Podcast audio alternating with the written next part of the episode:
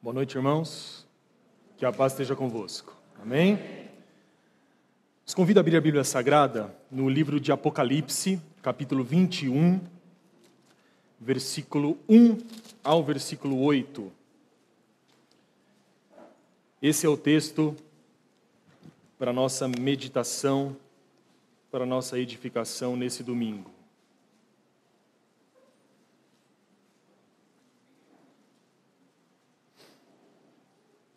Amém? A penúltima página da Bíblia, então não justifica esse barulho de páginas virando. Vai no final e volta uma página. Amém? O Apocalipse ele foi escrito por João, o apóstolo João. E lá no capítulo 1 de Apocalipse, João ele ele explica como que ele recebeu a revelação, como que ele foi inspirado pelo Espírito para escrever Apocalipse. O livro de Apocalipse foi escrito através de uma visão que João recebeu numa ilha, João estava preso numa ilha chamada Pátimos. Esse livro foi escrito em 95 depois de Cristo, ou seja, aproximadamente 60 anos após a ascensão do nosso Senhor aos céus. O apóstolo João era o único apóstolo que ainda estava vivo. Todos os outros haviam sido martirizados pelo Império Romano. Alguns dizem que João foi o único que não teve uma morte ruim, porque não foi martirizado, morreu de velhice. Mas eu fico imaginando o que é morrer de velhice nas condições que João morreu preso numa ilha, sozinho, passando por grandes privações, grandes dificuldades. Mas fato é que João estava num domingo, ele diz isso no capítulo 1 de Apocalipse, no dia do Senhor, que já era considerado domingo na época, e ele foi levado em visão. Um anjo apareceu a ele e mostrou ao apóstolo as coisas que estavam brevemente por acontecer. E o livro de Apocalipse começa com sete cartas às sete igrejas da Ásia Menor, que hoje nós conhecemos como a Turquia. E João escreve sete cartas a essas sete igrejas. Isso está em Apocalipse 2 e Apocalipse 3. A partir do capítulo 4, Deus começa a mostrar a João a sua glória, a glória do céu e se dá início à consumação de todas as coisas. Portanto, o Apocalipse, ele é o último livro da Bíblia e ele foi o último livro de fato escrito que consta na Bíblia Sagrada. E no capítulo 21, que é o texto que nós vamos ler nessa noite, há a grande consumação da obra da redenção. A obra da redenção que se iniciou em Gênesis, quando Deus prometeu enviar o seu filho para, para ferir a serpente, a obra da redenção, a obra da a história da humanidade, ela tem o seu apogeu, o seu final, no capítulo 21 de Apocalipse. E nesses versículos que nós vamos ler, há uma gloriosa promessa que era muito importante para os crentes que receberam essas cartas.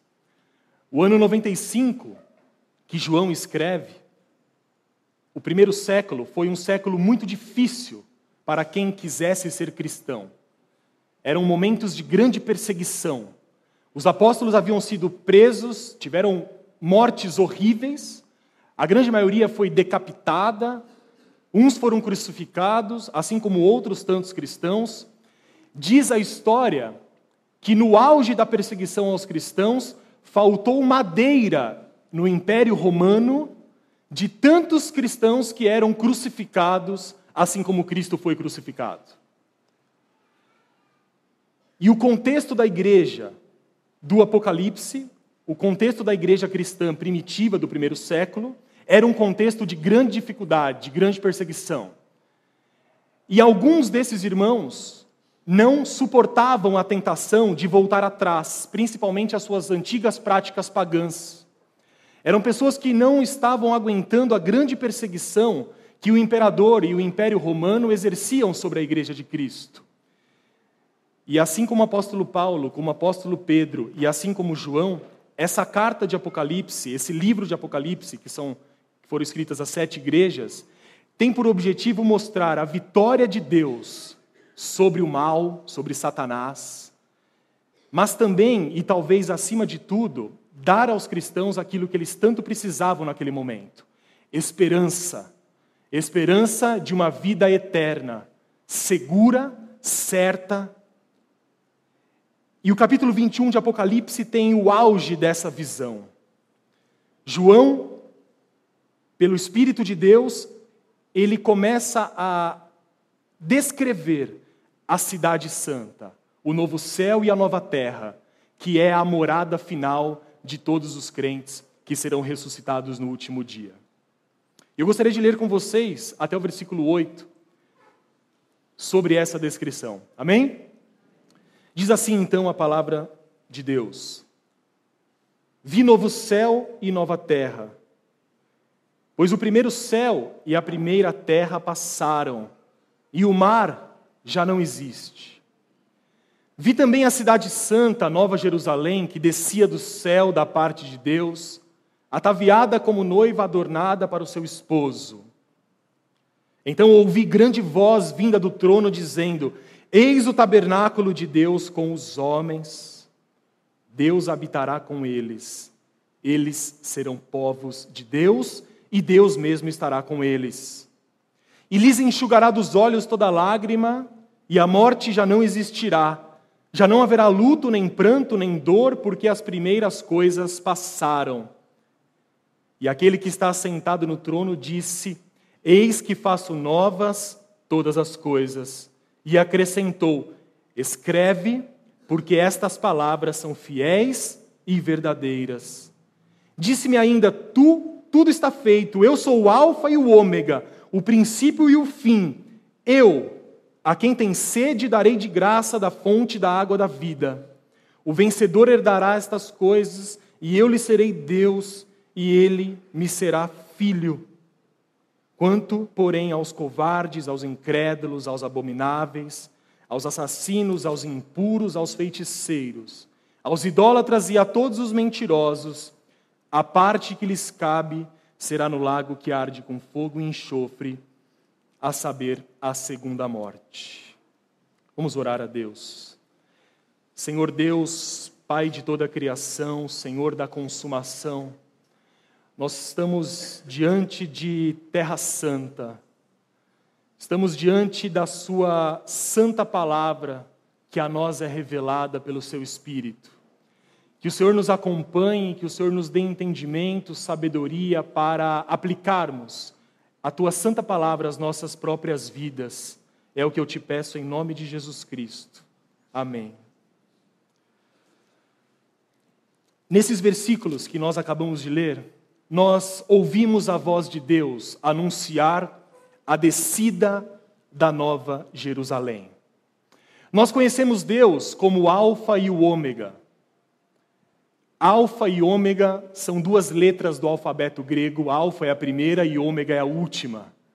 O que significa, de modo quase que poético, que Deus se revela como o começo e o fim de todas as coisas. Nós conhecemos Deus em Gênesis como o Alfa, o Criador de tudo. Mas aqui em Apocalipse, principalmente no capítulo 21, ele se apresenta como o Ômega aquele que é o consumador, que leva os seus propósitos da criação até a sua realização final. Quando nós lemos, por exemplo, Apocalipse capítulo 4, nós vemos a grande descrição do trono de Deus. Um trono de glória, um trono de poder, de beleza, de autoridade, mas esse trono, ele está, se nós podemos assim dizer, confinado ao céu. Apocalipse 4 mostra uma grande descrição do céu. Mas agora, em Apocalipse 21, nos textos que nós acabamos de ler, a morada de Deus se estende a todo o seu povo. A dor, nós lemos, o sofrimento, as aflições que estiveram presentes em todo o livro de Apocalipse são coisas passadas. O mal, a tristeza, a dor não existem mais.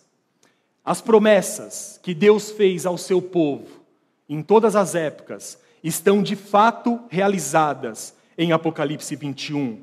Aqui se consumou o que foi dito, por exemplo, em Apocalipse 2, versículo 7 Deus diz assim por intermédio de João: Ao vencedor, dar-lhe-ei que se alimente da árvore da vida que se encontra no paraíso de Deus. Apocalipse 21 inaugura, de fato, o início da história para os crentes em Jesus.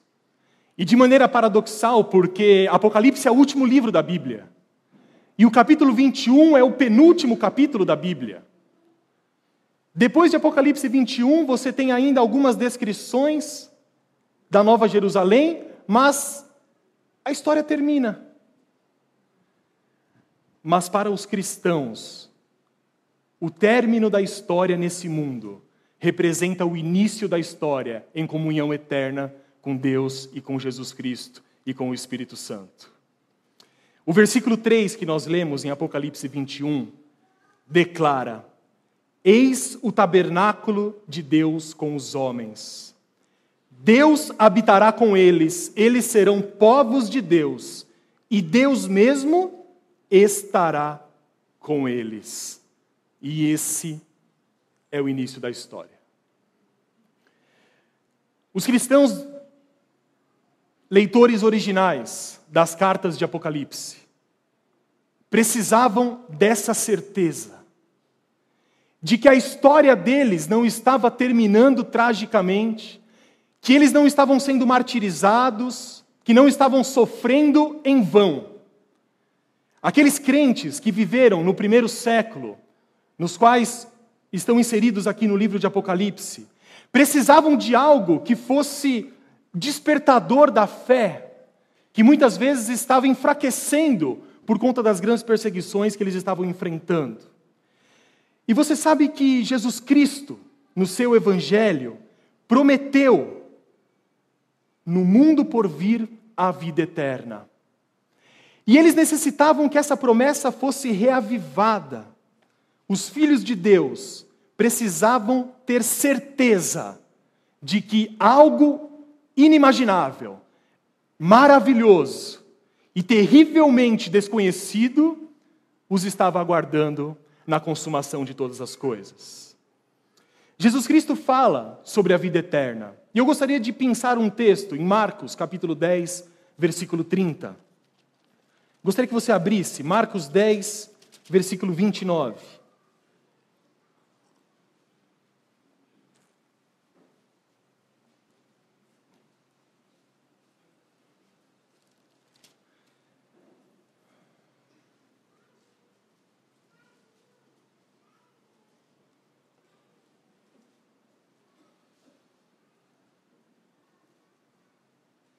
Jesus Cristo diz, versículo 29, tornou Jesus, ou seja, voltou Jesus a falar. Em verdade vos digo que ninguém há que tenha deixado casa, ou irmãos, ou irmãs, ou mãe, ou pai, ou filhos, ou campos, por amor de mim e por amor do Evangelho. Que não receba já no presente o cêntuplo de casas, irmãos, irmãs, mães, filhos e campos, com perseguições, e no mundo por vir, a vida eterna. Palavras do nosso Senhor Jesus Cristo. Como um bom crente que você é, você respeita o texto. E é claro que alguns versículos saltam aos nossos olhos. Mas é fundamental para que tenhamos uma melhor compreensão daquilo que Cristo quis dizer, conhecer o contexto. Se nós lermos esse texto de maneira isolada, nós podemos chegar a conclusões erradas. Lembrem-se disso. Uma vez eu aprendi isso com um professor, ele disse o seguinte: Olha, se você chegar a alguma conclusão da Bíblia Sagrada que ninguém nunca chegou, provavelmente você está errado. É importante que as conclusões que nós cheguemos respeitem aquilo que já foi produzido. E principalmente que respeite os nossos textos, o texto da Bíblia. Porque se nós lermos, por exemplo, esse versículo de maneira isolada, Jesus Cristo está aparentemente prometendo o seguinte: Você deixou tudo por minha causa, mas por causa disso eu vou te dar muitas riquezas materiais ainda nesse mundo. Mas isso é estranho. E quando nós voltamos um pouco no versículo 23, na mesma conversa, Jesus está falando sobre o perigo das riquezas. E Jesus está dizendo: é mais fácil um camelo passar pelo meio de uma agulha do que um rico entrar no reino dos céus. E Jesus era coerente. Logo em seguida, ele não ia mudar de ideia. Portanto, o que ele está querendo dizer aqui? Ele está querendo dizer que, principalmente, para os primeiros cristãos, e de maneira extensiva a todos nós, mas principalmente em momentos em que a igreja está passando por grande perseguição, seguir a Cristo é uma decisão que implica abnegação que implica deixar as coisas para trás. Seguir a Cristo para os primeiros cristãos, e Jesus estava falando com eles, significava ser mandado embora do emprego, significava perder pais, perder irmãos, significava ser perseguido, ser preso, é só observar a história dos apóstolos. Mas Jesus olha para eles e diz: Não há ninguém que tenha deixado pai, mãe, trabalho, status, posições na sociedade, por amor a mim, que já nessa vida não receba o cêntuplo de todas essas coisas. Mas Jesus está se referindo ao grande presente que os crentes agora tinham da comunhão uns com os outros. O crente que havia deixado sua casa, que tinha sido abandonado pela esposa, Agora ele encontrava na comunidade de fé motivos para continuar seguindo em frente, apesar de todas as dificuldades. Mas Jesus não para por aí. E ele diz no final do versículo 30: E no mundo por vir estejam certos que vocês receberão a vida eterna. Assim que os filhos de Deus se desfizerem do seu tabernáculo terrestre, do seu corpo, serão levados a uma existência gloriosa. A Bíblia nos ensina que assim que nós fecharmos os olhos nessa terra, como que num piscar de olhos nos encontraremos no paraíso com Jesus Cristo. Mas esse não é o final da história, porque ainda há o mais glorioso por vir que está em Apocalipse 21. Vi novo céu e nova terra. Vi também a cidade santa que descia do céu, e Deus estava para sempre com o seu povo.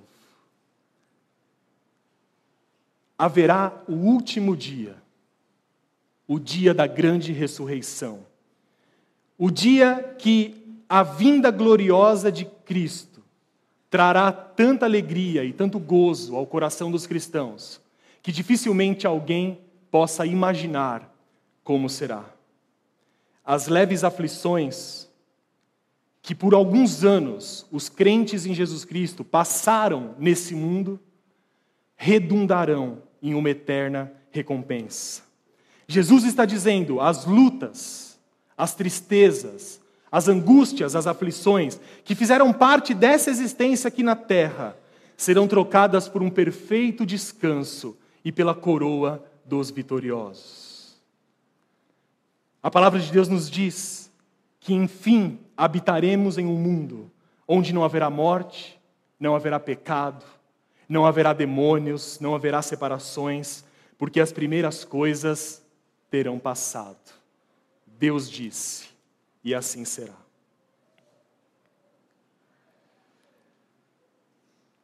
E eu gostaria de pensar um pouco nessa noite sobre os leitores originais do Apocalipse. E talvez você possa se identificar com eles. Talvez as aflições que eles passaram tenham sido aflições iguais às que você já passou. Provavelmente a angústia que muitos daqueles cristãos carregavam no primeiro século são angústias que perpassam toda a história da humanidade nesses dois mil anos. E uma pergunta que eu sempre faço quando leio Apocalipse e leio as grandes promessas de Deus sobre a vida eterna é a seguinte: quando nós nos deparamos com as gloriosas promessas de Deus, será que nós não podemos nos encorajar a servir cada vez mais a Cristo? Quando você, qualquer homem, qualquer mulher, começa a ter a sua fé enfraquecida, será que a mensagem do Apocalipse, da consumação final, não é capaz de te reanimar É importante, meus irmãos, nós termos em mente que o tempo é curto, mas o final é certo. A história caminha para um fim, para a consumação de todas as coisas. No plano de Deus, a história do homem ela é linear. Ela teve um início com a criação do mundo e ela terá o fim com a chegada de Jesus Cristo e a descida da Nova Jerusalém. E eu penso que essa mensagem do Apocalipse, ela é tão empolgante, mas o quanto isso é verdade para você? Com muito temor, eu me arrisco a dizer que o retorno de Cristo, como uma bendita esperança do crente, quase que caiu em esquecimento por, mais, por parte de muitos crentes em Jesus Cristo. Ao longo da história, quanto mais a igreja vive tranquilamente, quanto mais acesso nós temos a bens econômicos, a coisas terrenas, mais nós nos esquecemos das verdades sobre a volta de Cristo. E quando nós lemos a história dos primeiros cristãos, o que você pode sentir no coração deles? O que você enxerga, por exemplo, quando você lê sobre os cristãos em Atos dos Apóstolos? Qual era o sentimento, o ardor, o fogo que eles carregavam no coração e que nós muitas vezes perdemos? Qual era o principal interesse deles? Qual era esse fogo que queimava os seus peitos? até que ponto esse fogo é encontrado dentro de nós. Eu gostaria que você voltasse em Atos, capítulo 2, versículo 42, em que há uma poderosa descrição de como viviam os primeiros cristãos.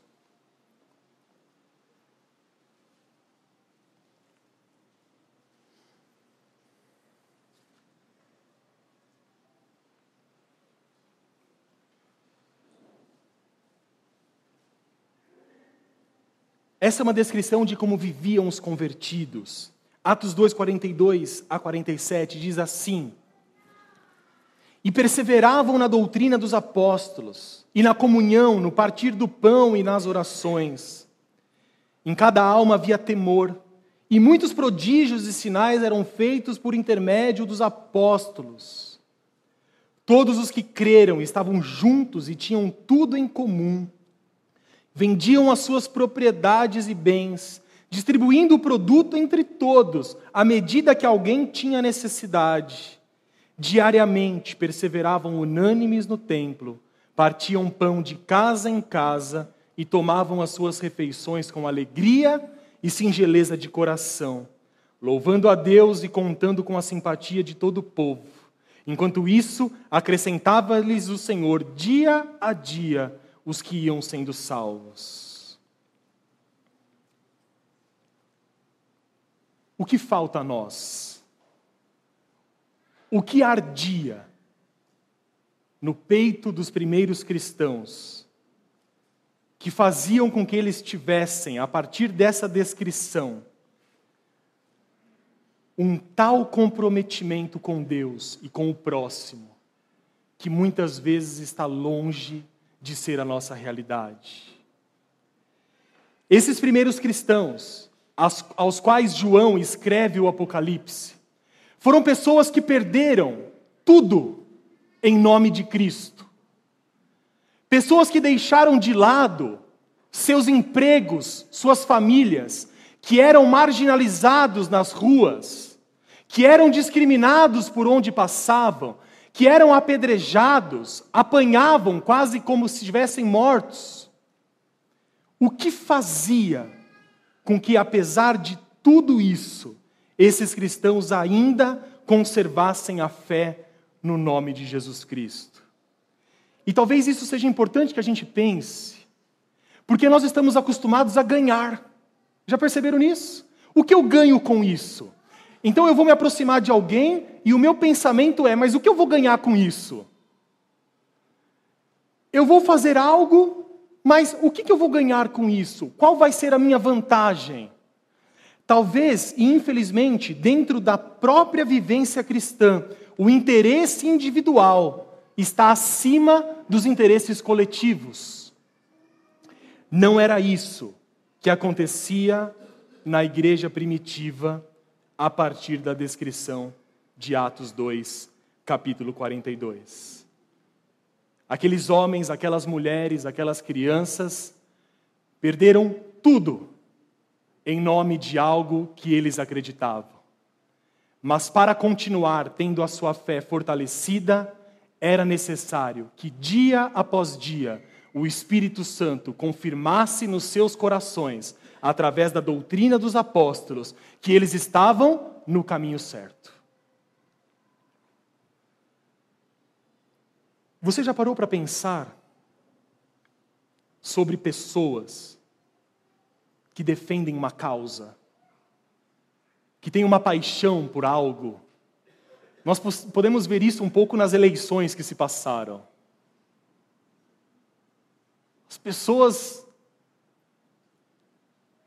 Acabou festa de final de ano, os parentes não vão mais se reunir, um irmão de cara feia para o outro.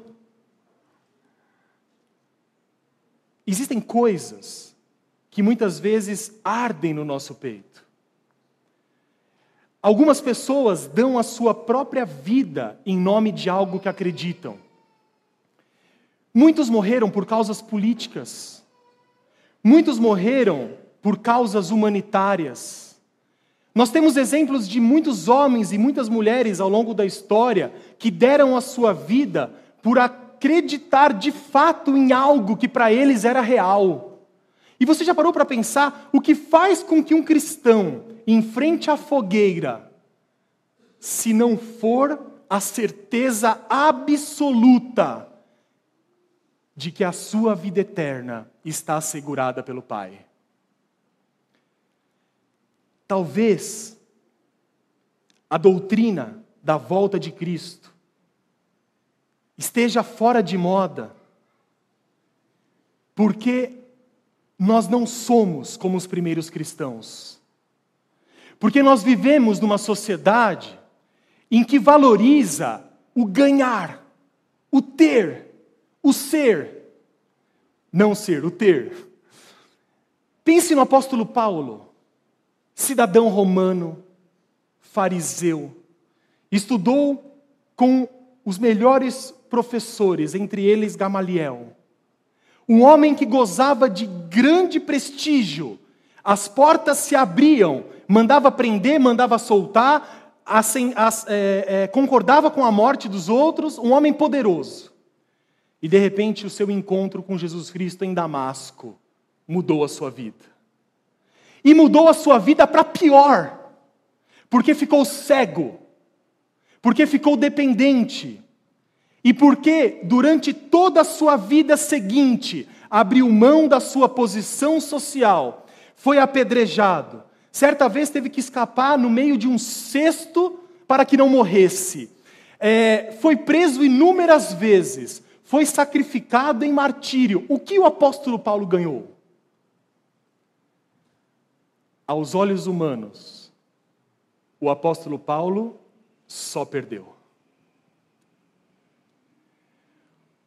Os outros personagens bíblicos deixaram casa, deixaram coisas que eles amavam, deixaram a sua rotina por amor de Cristo. O que nós deixamos por amor a Cristo? Eu não acredito em pessoas que defendem uma causa e ganham com isso. Eu não consigo crer em alguém que defende uma ideia, seja ela política, religiosa, humanitária, social, e ganhe privilégios, status com isso. Não dá para acreditar nisso, porque o discurso é incoerente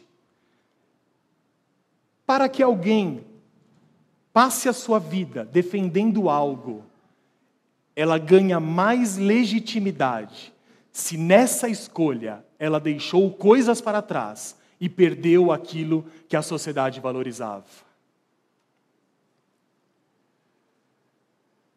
Meus irmãos, isso é uma grande advertência para todos nós. E isso se dá de maneira muito prática dentro da igreja. Você já deve ter ouvido falar de muitos cantores que agora estão cantando música gospel. Já ouviram ou não? Muitas pessoas que se deram muito bem contando testemunhos e aumentando grande parte desses testemunhos.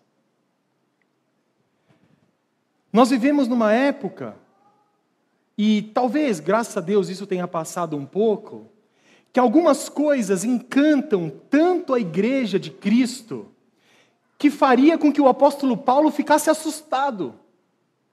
Quando ele se refere aos Gálatas, ele diz assim: ó oh, Gálatas insensatos, como que em tão pouco tempo vocês deixaram de lado o evangelho que eu preguei a vocês e se desviaram por causa dos falsos profetas.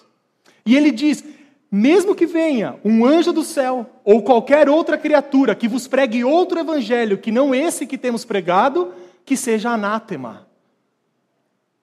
Mas a igreja de Deus, de Deus se encanta com cantores que se convertem e que dão testemunhos e que pregam e que vendem muitos CDs e que enriquecem em nome de Cristo. Eu não gosto de generalizar, e eu creio que ninguém pode fazer isso. Mas eu vou indicar para vocês, eu vou dar uma dica de como você pode ver se uma conversão é verdadeira ou falsa. Principalmente de pessoas famosas, de políticos. Político se converte em toda eleição. Sabe por que político não se converte aqui? Porque a gente não deixa entrar. Até entra, mas fica parado. Porque político se converte em toda eleição. Se ajoelha, pastor, e, e, e nós achamos uma bênção. Ingênuos que somos. Quer saber o que é uma conversão verdadeira? É quando alguém perde por amor ao Evangelho. É quando alguém deixa uma banda de sucesso e se converte a Jesus Cristo e vai abençoar os irmãos sem cobrar nada pela pregação que ele está levando. Quer ver uma pessoa que se converteu de fato é quando ela deixa a vaidade desse mundo, que ela desaparece dos programas de televisão e vai viver dignamente, de maneira sóbria diante de Deus. Desconfie de pseudo-artista que se converte e começa a vender CD, e começa a ir às igrejas, e começa a cobrar, e, a, e começa a enriquecer. Porque, segundo o modelo de Atos dos Apóstolos, e segundo o modelo da igreja do primeiro século, aceitar a Cristo significava perder as coisas que o mundo valoriza para ganhar algo maior, incorruptível, que é a coroa dos vitoriosos. É isso o que deve nos importar. Mas voltando ao texto, se é verdade que o ardente desejo da volta de Cristo parece ter diminuído entre os filhos de Deus, e eu creio que, infelizmente, isso esteja acontecendo, talvez nós possamos pensar em alguns motivos que fizeram ou fazem isso acontecer. Porque a mensagem da volta de Cristo, ela não é tão enfatizada como outras mensagens. E eu, de maneira muito simples, tentei pensar em dois principais motivos. Em primeiro lugar, os cristãos esquecem ou não desejam tão ardentemente que Jesus volte, porque eles se sentem muito bem neste mundo e não têm desejo de deixá-lo.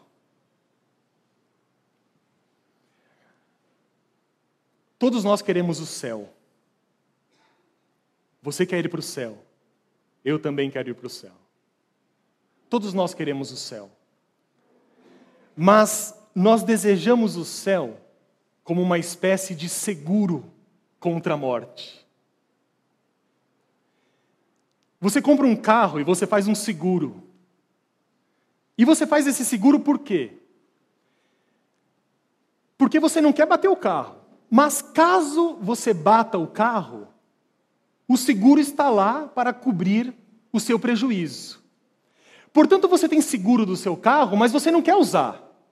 Mas caso aconteça uma desgraça, que seu carro bata, você usa o seguro.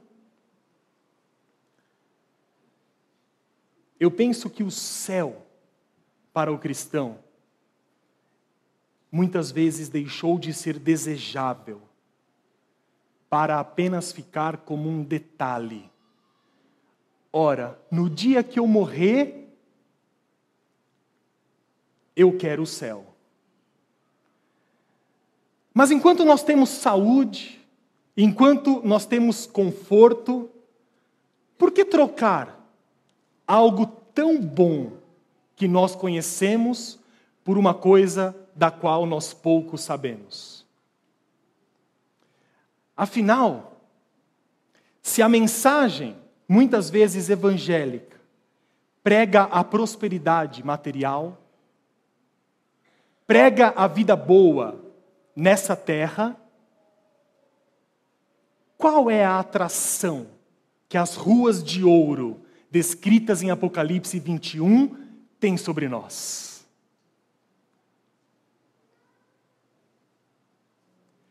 Um outro motivo que talvez faça com que a mensagem da volta de Cristo seja esquecida.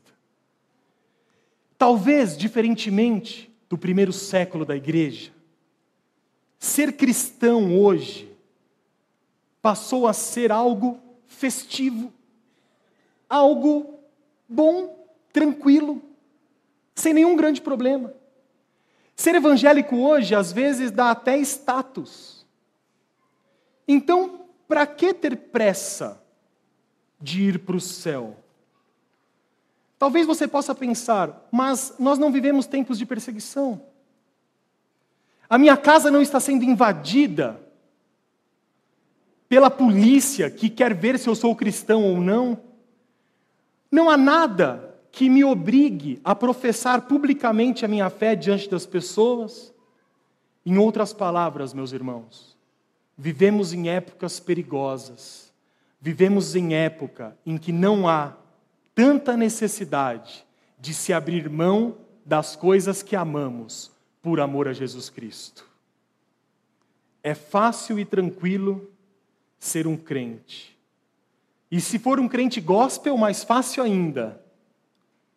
Então o céu pode esperar.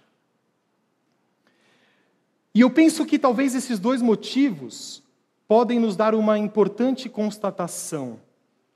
A história revela que em tempos de sofrimento da igreja, essa mesma igreja olhou mais para o céu. Em tempos em que a igreja vivia de modo muito tranquilo, contando com uma tranquilidade muito, muito grande, foi um, foi um grande problema para a igreja.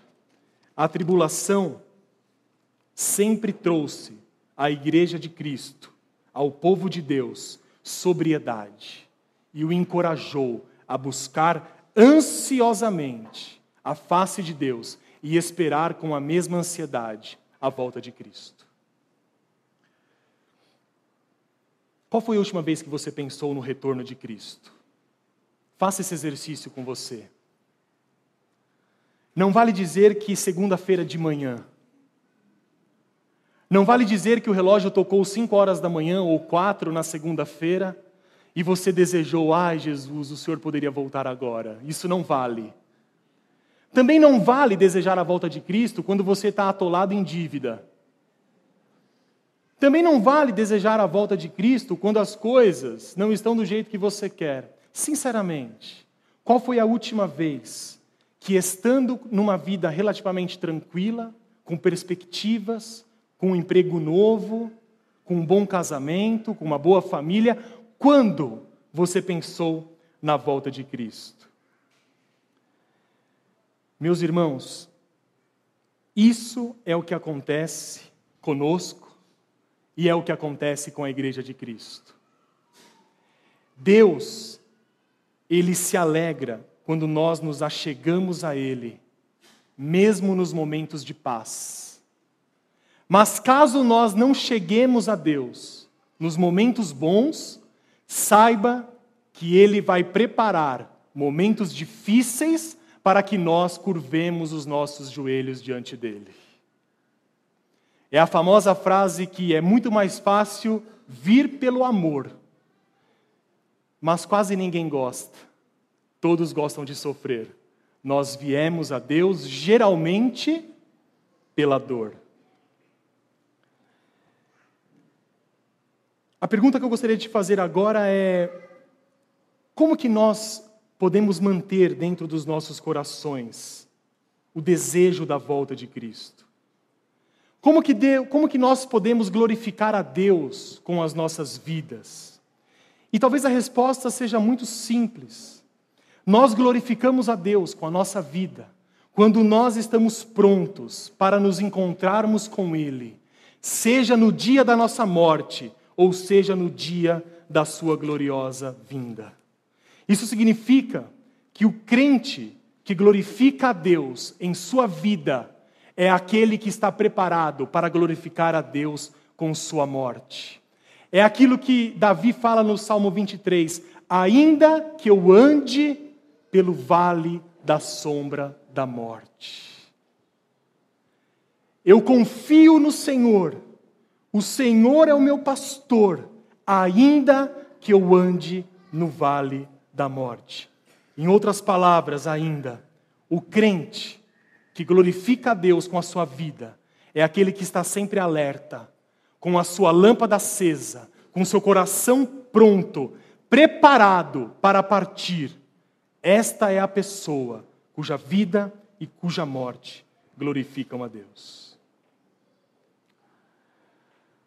Você sabe que desejar a Deus e desejar a sua vinda, a vinda de Jesus Cristo, não pode ser também um sinal de alienação. Esperar ansiosamente a vida de Cristo não significa que você vai abandonar todas as suas coisas, que você vai deixar de fazer planejamentos. Esperar ansiosamente a vinda de Cristo não significa que você é, vai abrir mão de tudo. E era exatamente isso que estava acontecendo, por exemplo, na igreja de Tessalônica. O apóstolo Paulo teve que chegar àqueles irmãos de Tessalônica e dizer: Olha, Jesus vai voltar, Mas vocês não precisam abandonar os seus empregos, como muitos estão fazendo. Vocês não precisam deixar a sua casa ao Deus dará, como muitos estão fazendo. Voltem aos seus planejamentos, voltem às suas casas, mas vivam de tal modo como se Deus mandasse Jesus voltar hoje. O crente verdadeiro, ele deseja a volta de Cristo, mas ele não para de viver em vigilância. E tem sempre na sua mente a forte evidência de que Jesus Cristo vai voltar. Meus irmãos, partindo para a conclusão dessa mensagem, por que nós cremos na palavra de Deus? Porque nós amamos a Jesus Cristo. Porque nós cremos que a palavra de Deus ela é verdadeira. Nós não precisamos, como cristãos, esperar que outras maneiras de conhecimento validem a nossa fé. A Bíblia, a própria Bíblia, valida a nossa fé. Se a palavra de Deus se torna verdadeira a partir do julgamento de um homem, isso significa que o meu julgamento está acima da autoridade da Bíblia. Entendem isso?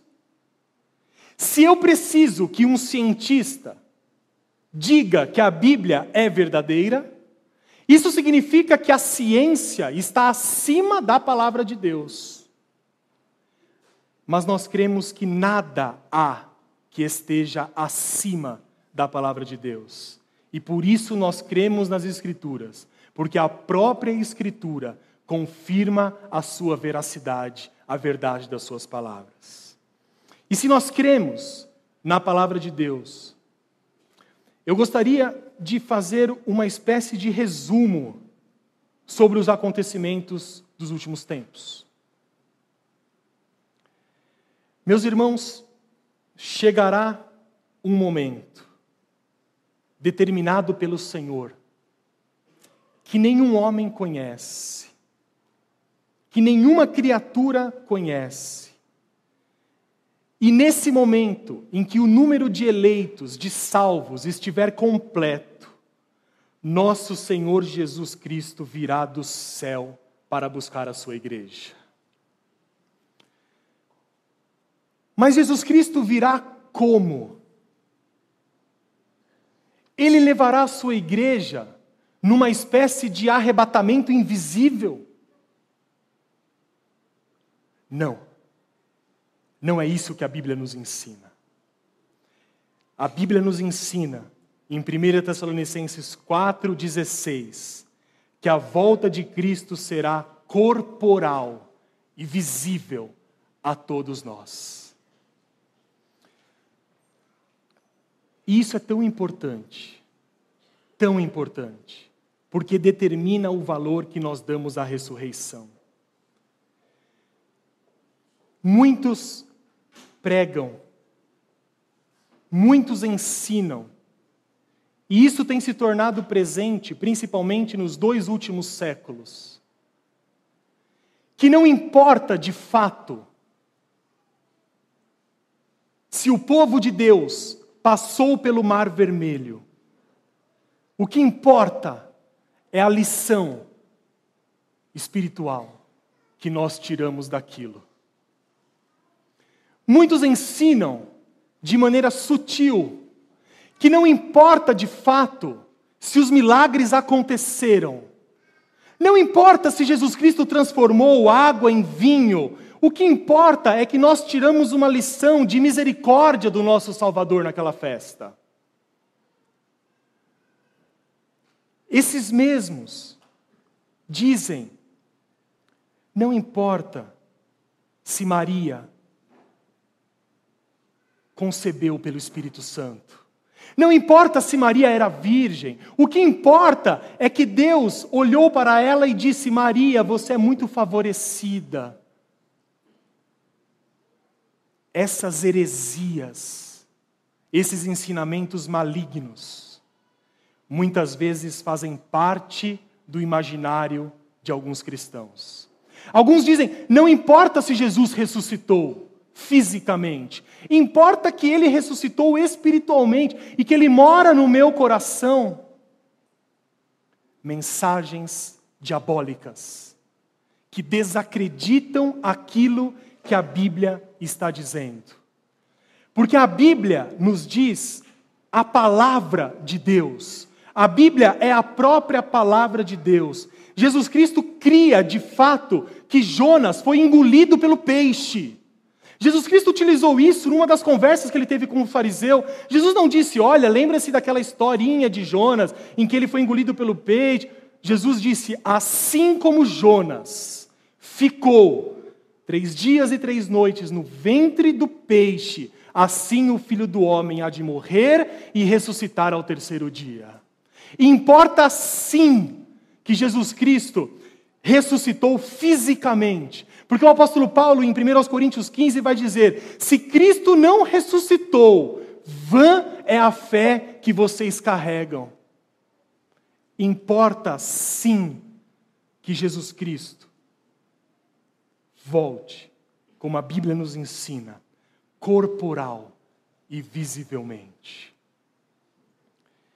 E esse ensinamento é tão fundamental para todos nós, porque quando a mentira, a falsificação, ela é evidente, nós claramente identificamos ou não.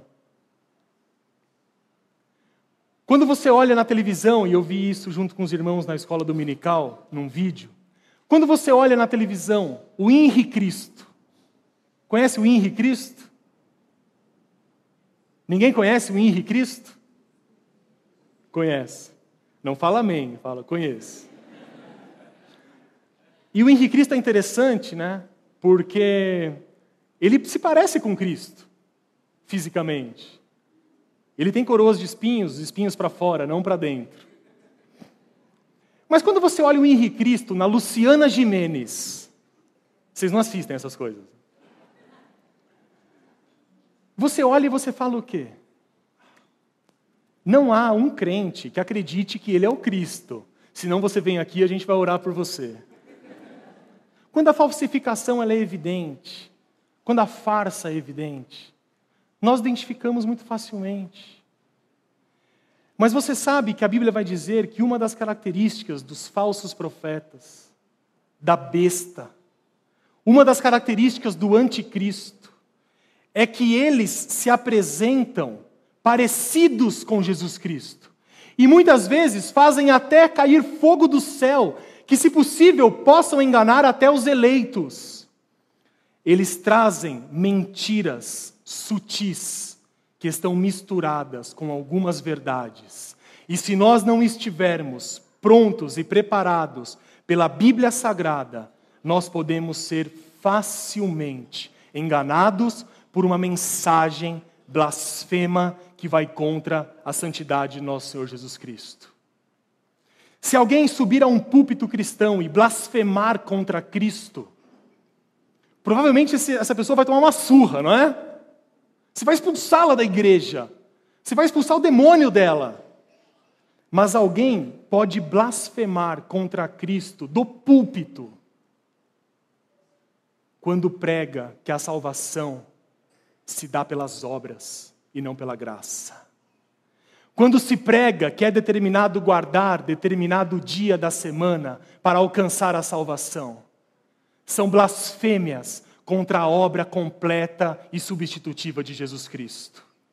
Se não estivermos firmes na palavra de Deus, prontos a responder a esses ensinamentos errados, facilmente seremos levados a uma mensagem que valoriza os aspectos apenas simbólicos, bonitos da virgindade de Maria, da volta visível de Cristo, dos milagres do Velho Testamento e não acreditarmos que tudo isso de fato aconteceu.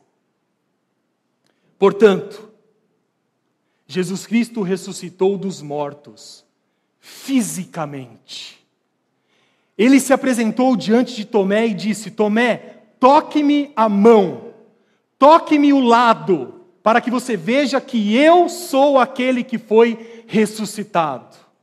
Jesus Cristo, durante 40 dias após a sua ressurreição, apareceu aos discípulos fisicamente, mas com uma grande diferença: o seu corpo havia sido glorificado, assim como nós seremos glorificados. Ao mesmo tempo que Jesus trazia a sua aparência física, ele também trazia algo de eterno, algo de maravilhoso, de desconhecido, porque ele dizia: Tomé, toque minhas mãos, mas ninguém sabia como ele havia entrado naquela sala, porque a sala estava fechada pelas quatro paredes. Ao mesmo tempo que Jesus Cristo se apresenta aos apóstolos, aos 40 e depois a mais de 500, ele diria a Maria Madalena: Não me toques, porque eu ainda não fui para o Pai. E é muito interessante que o apóstolo Paulo usa o argumento da certeza da ressurreição dos santos. E ele usa como base o fato de Cristo ter ressuscitado. O apóstolo Paulo diz assim: Vocês ressuscitarão vocês terão os corpos glorificados, assim como aconteceu com Jesus Cristo. Portanto, nós cremos que no dia determinado pelo Senhor, nosso Senhor Jesus Cristo virá do céu, corporal e visivelmente, assim como subiu ao céu com grande glória e majestade. Nesse momento, então, em que Jesus aparecer aos, nos céus, em Tessalonicenses 4,16, comparecerão diante de Deus todos os que viveram neste mundo, desde Abel, o primeiro santo morto, até o último que se converter a Cristo antes da sua gloriosa volta, todos esses serão chamados pela voz do arcanjo e pelo som da trombeta divina. Todos os mortos da terra ressuscitarão e as suas almas serão reunidas aos próprios corpos em que viveram. Essa é a ressurreição dos santos. Essa é a ressurreição do último dia. E nós cremos que para Deus nada é impossível. Portanto, talvez alguns perguntem e tenham algumas dúvidas mas todos de fato serão reunidos aos seus corpos? Sim, é isso que a Bíblia diz. Não importa se aqueles mártires morreram queimados e viveram e, e se tornaram cinzas. Não importa que ninguém ache os ossos de Abraão, porque não mais existem, pelo poder de Deus e pela trombeta divina, pela voz do arcanjo, Todos os mortos ressuscitarão da terra e as suas almas serão reunidas aos seus próprios corpos em que viveram. E aqueles que estiverem vivos, que não passarem pela morte, e talvez possa ser nós, amém? Quem sabe? Talvez a volta de Cristo se dê em nossa geração. Aqueles que estiverem vivos quando Cristo voltar terão os seus corpos glorificados e não morrerão como os outros. Isso está em 1 Coríntios capítulo 15, versículos 51 e 52. Então, meus irmãos, os livros serão abertos e os mortos julgados, segundo o que fizeram neste mundo, seja bem ou seja mal. Enquanto os ímpios serão julgados para a eterna condenação e atormentados no fogo eterno, os crentes em Jesus serão coroados com honra e com glória. E nesse dia, o Filho de Deus, nosso Senhor Jesus Cristo, confessará os nossos nomes diante de Deus e dos anjos eleitos, e Deus enxugará dos nossos olhos toda a lágrima. Em Apocalipse 22, o último texto dessa pregação, capítulo 12, versículo 14.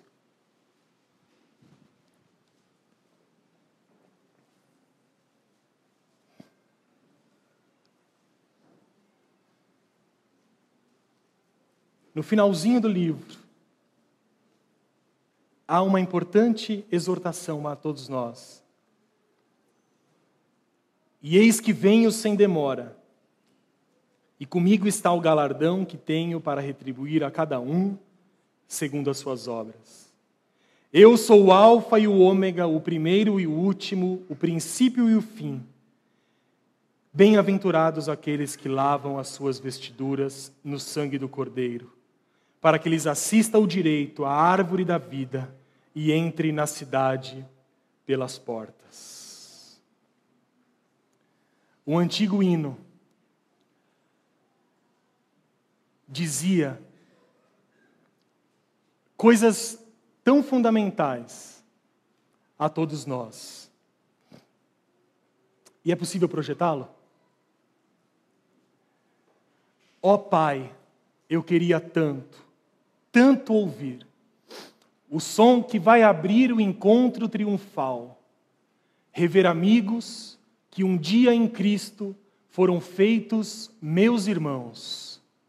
E agora sim podemos dar as mãos, pois temos todos um, somente um, um só Senhor.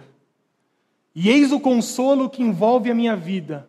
O meu Senhor Jesus, que foi morto sim naquela cruz, voltará, voltará enfim, e por isso eu canto glória, glória, glória ao Senhor, ao Autor da minha fé.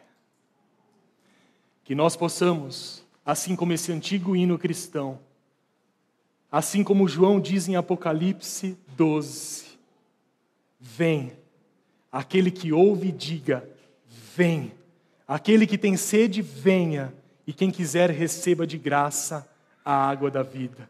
E no capítulo, no versículo 20 de Apocalipse, João diz: Aquele que dá testemunho destas coisas diz: Certamente venho sem demora. Amém. Vem, Senhor Jesus. Que nós possamos esperar esse grande dia, que enfim vamos gozar e usufruir das promessas de Deus em Jesus Cristo, o nosso Senhor. Que Deus nos abençoe grandemente e fortaleça a nossa fé a cada dia enquanto Ele não volta. Amém? Curve seu semblante em nome de Jesus Cristo.